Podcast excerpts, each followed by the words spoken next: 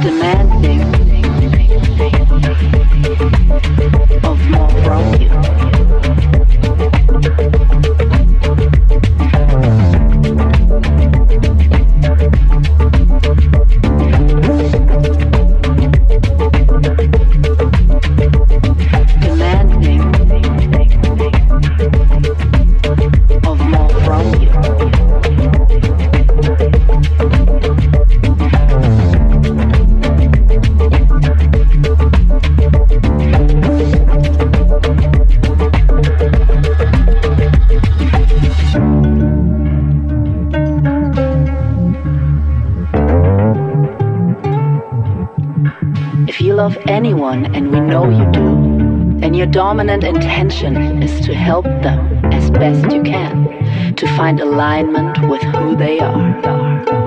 And opposing them and making them wrong and staking your claim and join them where they're wrong is not the way to go about it.